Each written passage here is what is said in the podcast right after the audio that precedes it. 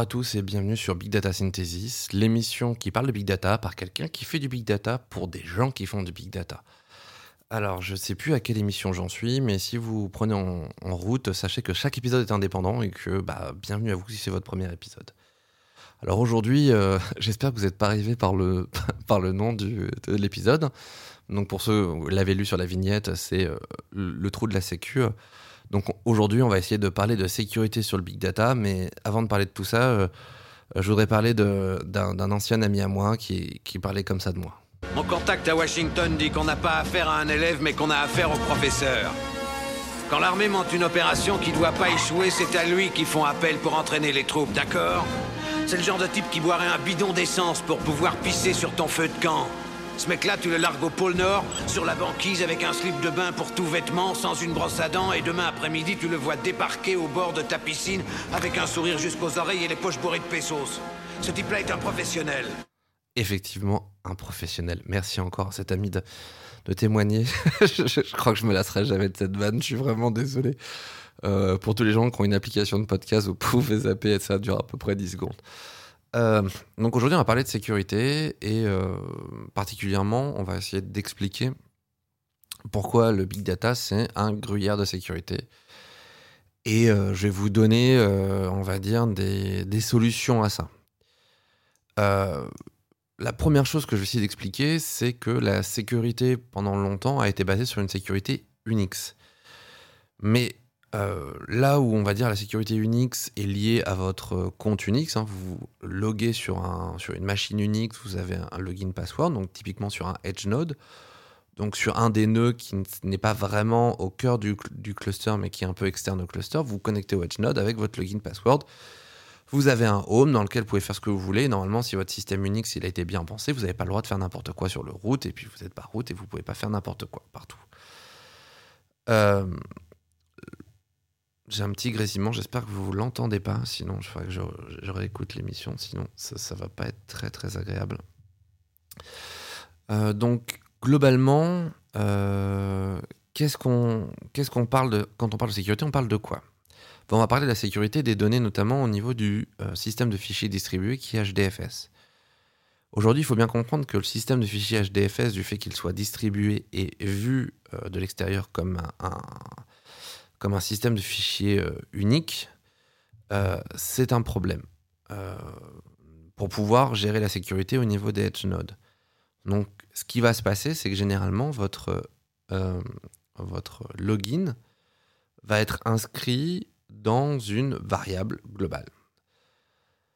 Or, bah, si vous faites un export, bah, vous pouvez changer cette variable globale et vous impersonnifier comme HDFS. C'est un des premier trou de sécurité qu'on a trouvé, enfin qui était hyper facile à trouver, bah, c'est qu'à partir du moment où on comprend que pour accéder, euh, quand, on, fait une requête HDFS, bah, il va chercher cette variable, bah, il suffisait de changer cette variable, sachant qu'on n'a pas besoin d'être route pour pouvoir changer cette variable.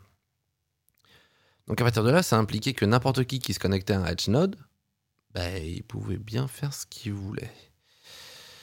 Donc, à partir de ce, moment où ce trou de sécurité il est connu de tout le monde et vous pouvez le retrouver en n'importe quelle page en parlant de security euh, of Hadoop, euh, bah fallait oublier la connexion au Edge Node.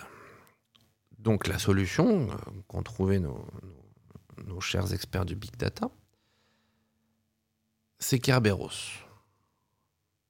Donc globalement, puisqu'on pouvait s'impersonnifier, toutes les tout, tout, ce qui va être gestion de la sécurité, bah, à partir du moment où vous pouviez changer votre identité, bah, ça n'a aucun sens. Hein. Je ne vais pas parler de Ranger aujourd'hui, hein, pour ceux qui seraient intéressés, ou Sentry, puisque Ranger et Sentry euh, demandent au départ, euh, enfin, vont gérer la sécurité en fonction de qui vous êtes. Bah, si vous pouvez être le, super administrateur, bah, vous êtes le super administrateur, vous faites ce que vous voulez. donc là, c'est pas ça dont on va parler. Là, l'idée de ce dont on va parler, c'est plutôt euh, qu'est-ce qu'on a trouvé Quelles sont les solutions pour contourner ce problème? Puisqu'on se souvient, si on se, faut vraiment se mettre ça en tête. Si vous n'êtes pas allé plus loin que l'enregistrement ou la, la création de votre cluster et qu'il y a des gens qui accèdent à votre edge node, vous êtes dans la merde. Toutes les données sont accessibles pour tout le monde. Il faut presque vous dire ça comme ça. Donc aujourd'hui, moi, je vois deux possibilités. Il y en a une que j'apprécie plus que l'autre et je vais expliquer pourquoi. La première solution, c'est la kerberisation des données. C'est ce qui est défendu dans tous les bouquins. Pourquoi? Parce que ça s'installe directement sur le cluster et qu'à partir de ce moment-là, vous gérez de manière externe euh, vos kitables et à partir de ce moment-là, bah, chaque utilisateur a sa propre clé, il se connecte avec sa clé, il n'a pas moyen de changer son identité. Ok. Mais, et ce mais, il pèse trois mois de boulot, hein, je vous le dis tout de suite. J'ai encore tapé dans le micro, faut que j'arrête de bouger mes mains quand je parle tout seul à un mur, hein, pour ceux qui ont écouté l'émission d'avant. Mais c'est un énorme mais. Un, vous devez carbériser euh, tous euh, les produits qui accèdent à vos données, donc HDFS, mais ça implique aussi Spark, Yarn, etc., etc. Donc ça demande de carbériser tous les produits. Deux, bah, Kerberos à mettre en place et à se flinguer. Alors, soit vous avez une équipe système parfaitement au courant, hyper efficace, qui a déjà du Kerberos dans la maison, qui sait très bien l'utiliser. Vous avez des, vous avez un expert euh, Hadoop qui va vous kerberiser votre cluster. Moi, à chaque fois que j'ai vu mettre en place du Kerberos, ça a été à se flinguer, ça a pris trois mois. Et j'ai vu autre chose. Imaginez, pour une raison X ou Y, que la gestion de Kerberos soit une nouveauté. Vous avez fait votre joli verru Big Data. Hein, vous ne l'avez pas pensé intégrer à votre, votre SI. Vous avez votre joli verru avec des équipes dédiées. Et imaginez, je sais pas, que ces équipes dédiées la quittent à route. Et imaginez que pour des raisons de simplicité, parce que ça les fait chier de faire plus, bah, quand vous arrivez dans l'équipe la première fois, ils vous envoient par mail euh, la clé route que vous copiez sur votre compte pour pouvoir faire ce que vous voulez sur les données. Voilà, voilà, voilà. Alors moi je l'ai vu hein, ça, et je l'ai vu sur le cluster de prod. Je ne l'ai pas vu sur un petit cluster, je vous parle d'un cluster qui était mis en prod avec des applications qui étaient basées dessus. Et quand je suis arrivé pour faire une mission d'étude, on m'a donné la Kitabrut avec la capacité à faire un RM étoile de toutes les putains de données qui étaient dessus et qui étaient nécessaires, dont certaines servaient de golden source à d'autres applications, dont certaines n'existaient pas ailleurs. Voilà. Donc je veux bien que ce soit sécurisé parce qu'on a un Kerberos, mais je voudrais aussi mettre un point sur le j'espère que vous avez une organisation qui vous permet de gérer ce genre de choses. Euh, mais ça marche quand c'est bien géré, quand c'est propre, quand vous avez une belle équipe, etc., ça marche. Ça coûte cher à maintenir, ça coûte cher à mettre en place. Mais euh, si vous faites l'investissement, ça peut marcher effectivement. Alors ça, euh, c'est une première chose. Euh, mais moi, c'est vraiment pas la solution que je préconise. souvent, les entreprises françaises n'ont pas forcément investi beaucoup sur Kerberos. ils ont souvent un système SSO à part. Euh, souvent, ils ont, ils ont pris le parti des, euh, des murs de 3. je sais pas si ça s'appelle comme ça, moi j'appelle ça comme ça. Mais globalement, ils se sont dit j'ai mis une sécurité de bâtard autour de mon SI. Donc, dans mon SI, j'ai pas besoin de trop me sécuriser. Euh, voire même dans certains, ils apprécient que ce soit pas trop sécurisé pour pouvoir un peu sniffer et vérifier ce qui se passe. Bon, voilà, c'est une, une option, c'est une, une, idée, mais ça, ça fonctionne comme ça. Souvent, l'idée, c'est j'empêche, j'empêche les Grecs de rentrer, mais entre Troyens, on fait ce qu'on veut. Euh, ça marche, euh, mais voilà. Et donc, kerberiser votre cluster, ça implique de gérer un système à part, comment il sera géré, etc., etc. Et là, quand vous commencez à rentrer sur qui gère quoi, euh, ça commence à être le bordel. Ça marche, hein, mais c'est un peu le bordel. Moi, ce que je préconise souvent aux clients, euh, bah c'est on va faire un peu la même chose, mais on va mettre une barbacane devant, quoi. Euh, c'est globalement on verrouille tous les accès au big data. Donc on arrête tout. On n'accède plus au big data directement. C'est fini, vous avez pu vous connecter en SSH au Edge Node. Déjà, faire des SSH sur des machines distantes, euh, quand vous êtes dev, je, veux bien, mais en prod, non. Enfin, et puis, beaucoup de choses étaient faites de manière un peu, un peu en dépit du bon sens. Moi, ce que je considère être la bonne solution, c'est une solution que je conseille à mes clients, c'est la solution de on met une API sécurisée devant, point. Et cette API, c'est elle qui va rajouter un niveau de sécurité complémentaire. Puisqu'il y a quand même des trous dedans, euh, dans toute cette sécurité-là. Euh, vous avez toujours la possibilité, je sais pas, j'ai parlé de Ranger, mais Ranger, vous n'avez rien qui oblige automatiquement quelqu'un qui met de la donnée dessus à mettre Ranger dessus. Si vous créez un dossier là, si vous avez mal géré votre système euh, de sécurité Ranger, vos données que vous mettez, elles ne, ne deviennent plus sécurisées. C'est pas possible. Et puis encore une fois, ça demande que Kerberos soit mis en place, ça coûte très cher, c'est long à mettre en place, etc., etc. Vous mettez une API c'est tout con. Je veux dire, merde, c'est une appli web à deux balles. Vous faites tous des applis web. Et là, vous vérifiez la requête qui est faite et vous vérifiez l'identité de la personne avec vos systèmes internes. Vous n'allez pas chercher plus loin. Et vous arrêtez tout SSH sur le big data.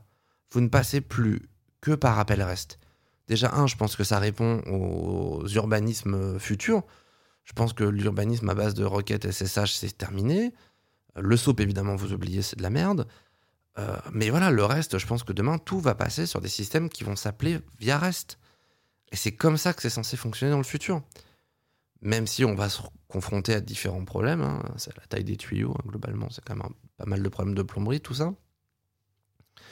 Et si vous avez un réseau qui est sous-dimensionné, ça risque d'être effectivement un peu compliqué de mettre ça en place. Malgré tout, je pense que c'est la bonne solution parce que c'est la solution la moins chère. Et c'est aussi la solution où vous gérez tout. Tout de A à Z. Vous évitez tous les problèmes, puisque c'est vous qui vérifiez tout ce qui est fait. Vous voulez euh, brancher un système de gouvernance de données? Vous le faites. Vous voulez euh, que euh, avoir un système de vérification machin chose Vous le faites sur le côté. Vous avez votre barbacane et vous rajoutez sur votre barbacane autant de systèmes de sécurité que vous le souhaitez. Et ça va vous permettre de verrouiller complètement ce qui rentre, ce qui sort, ce qui est exécuté dans votre cluster, de manière complètement transparente.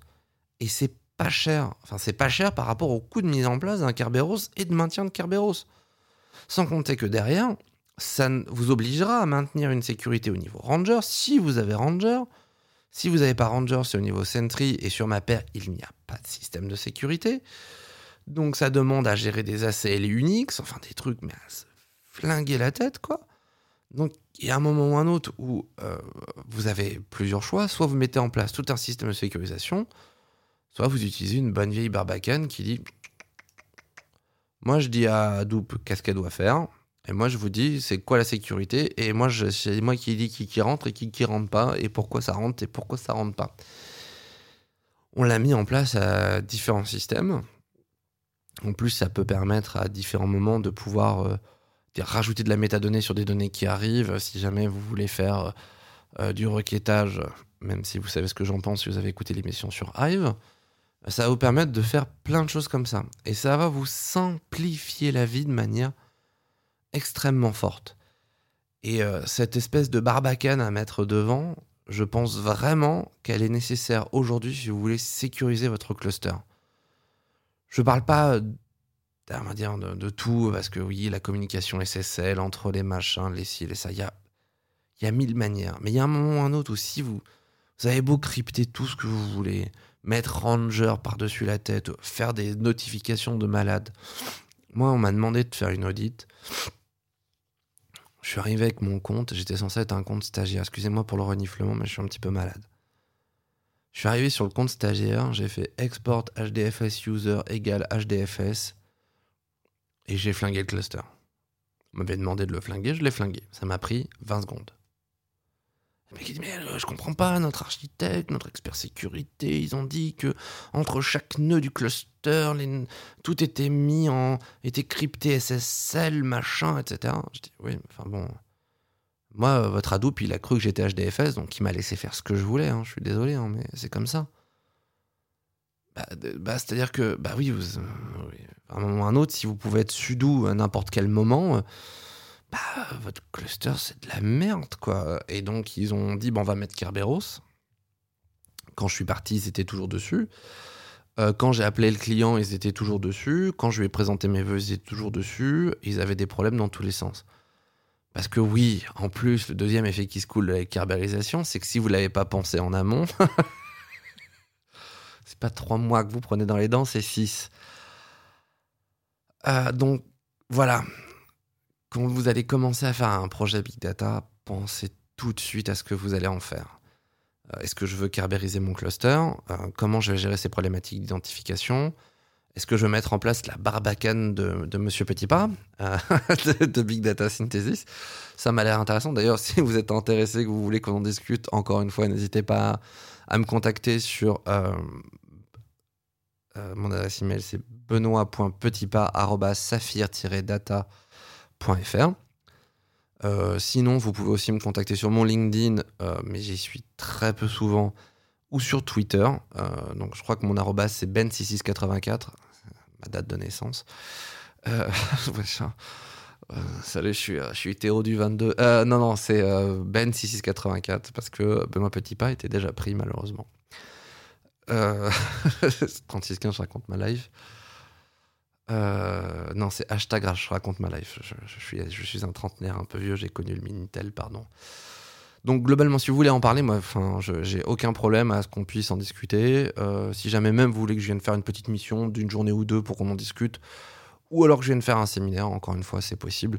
Je suis pas vraiment en recherche de travail pour tout vous dire, Euh, mais ça me fait plaisir d'échanger avec les gens. Et plus je verrai d'architectures différentes, et plus j'aurai que ce soit de la matière pour ce, pour ce, pour ce podcast, euh, mais aussi euh, plus j'aurai de matière à améliorer les systèmes et à réfléchir les choses différemment. Bref, euh, voilà, donc n'hésitez pas à me contacter si vous voulez en parler. Euh, sinon, globalement, je vais pas aller beaucoup plus loin parce que globalement, je vous, disais, je vous ai juste dit mettez une API sécurisée devant votre cluster et n'autorisez personne d'autre à communiquer avec le cluster que, ce, que cette API-là. Donc à partir de ce moment-là, bah, vous avez un seul point de sécurisation à gérer. Ce point-là, bah, c'est évidemment votre bottleneck. Donc, euh, mais globalement, encore une fois, le big data, comme c'est surtout pensé pour des batchs de transformation de données, vous allez avoir moins de problématiques de gestion de charge d'appel ou ce genre de choses. Donc c'est là où ça peut être intéressant. Par contre, vous pouvez avoir effectivement par le côté reste des problématiques de débit. Ça, je peux pas faire grand-chose. Euh, après, euh, ça, n'empêche pas de mettre en place euh, un administrateur capable de se connecter en SSH et de pouvoir faire ce qu'il veut, mais vous avez identifié une personne qui lui est capable de le faire. Généralement, vous avez potentiellement un réseau d'administration qui va servir à ça et vous autorisez la connexion SSH que par le réseau d'administration. Enfin bon, ça c'est une autre possibilité, mais on peut. Encore une fois, chaque entreprise va avoir son propre, sa propre architecture SI, son propre urbanisme SI, et c'est toujours compliqué de faire une généralité. Maintenant, dans ce que j'ai remarqué, c'est que toute la sécurisation, c'est aujourd'hui quelque chose qui coûte très cher, qui est embêtant pour tout le monde. Et euh, je pense qu'urbaniser les choses en mettant une API, surtout dans là où on en est aujourd'hui, c'est-à-dire que ça vous évite en plus d'être trop dépendant des systèmes un peu externes, genre Sentry, bon, on sait très bien, mais enfin bon, Cloudera, on sait pas ce que ça va devenir. Euh, même sur le cloud, en soi, sur le cloud, ça va vous sécuriser vos données parce que vous allez avoir une machine API, il n'y a que celle-là par laquelle vous allez appeler votre cluster. Donc, ça vous permet quand même d'avoir un point de sécurisation, euh, que ce soit sur le cloud ou en on-premise, qui va véritablement gérer votre sécurité euh, globale, quoi. Donc voilà, euh, je vais pas aller beaucoup plus loin. Là, je vais faire vraiment une petite émission. J'ai pas besoin non plus de parler des fois mille ans. Puis je suis tout seul, c'est moins rigolo quand on parle tout seul. Euh, effectivement, pour ceux qui l'ignorent, Maintenant, je vais commencer sur les remerciements et autre chose. Donc, si ça vous intéresse plus, vous pouvez zapper. Euh, sinon, pour les autres, euh, je, voulais les, remercier euh, de leur écoute, leur faire un, petit coucou et le- les remercier de, passer du temps à m'écouter. Je les préviens que j'ai une autre émission que je fais avec ma femme qui est beaucoup moins régulière. J'ai fait moins d'épisodes. Qui s'appelle Notem Podcast, tout attaché, hein, N-O-T-H-E-M-E. Euh, podcast qui parle globalement de tout et de rien, puisque ça n'a pas de thème, comme son nom l'indique. On a fait un épisode sur euh, les finances publiques euh, et un autre sur la crypto-monnaie et encore un autre sur Terry Pratchett. Donc vraiment là, on est, on part dans tous les sens. J'ai le prochain sujet, je crois que ma femme en a un aussi, donc des émissions vont, sortir. Voilà, c'est à peu près tout. Donc c'est pour des gens qui n'auraient pas assez de leur dose de Benoît Petitpas, qui aimeraient en avoir une autre avec, avec sa femme. Voilà. Euh, je vous souhaite en tout cas une euh, bonne matinée, après-midi, soirée en fonction de quand vous m'écoutez. Euh, je vous remercie encore de m'écouter.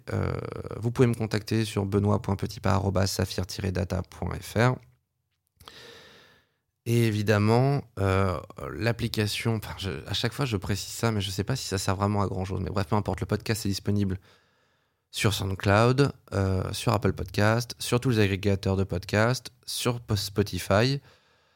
Et je crois que c'est à peu près tout. Euh, maintenant, si, voilà, si vous avez envie que je me rajoute sur, une autre plateforme ou quoi, ok, vous n'hésitez pas. Je pense que je vais essayer de me mettre sur Deezer aussi. J'ai des gens qui m'ont demandé à me mettre sur Deezer.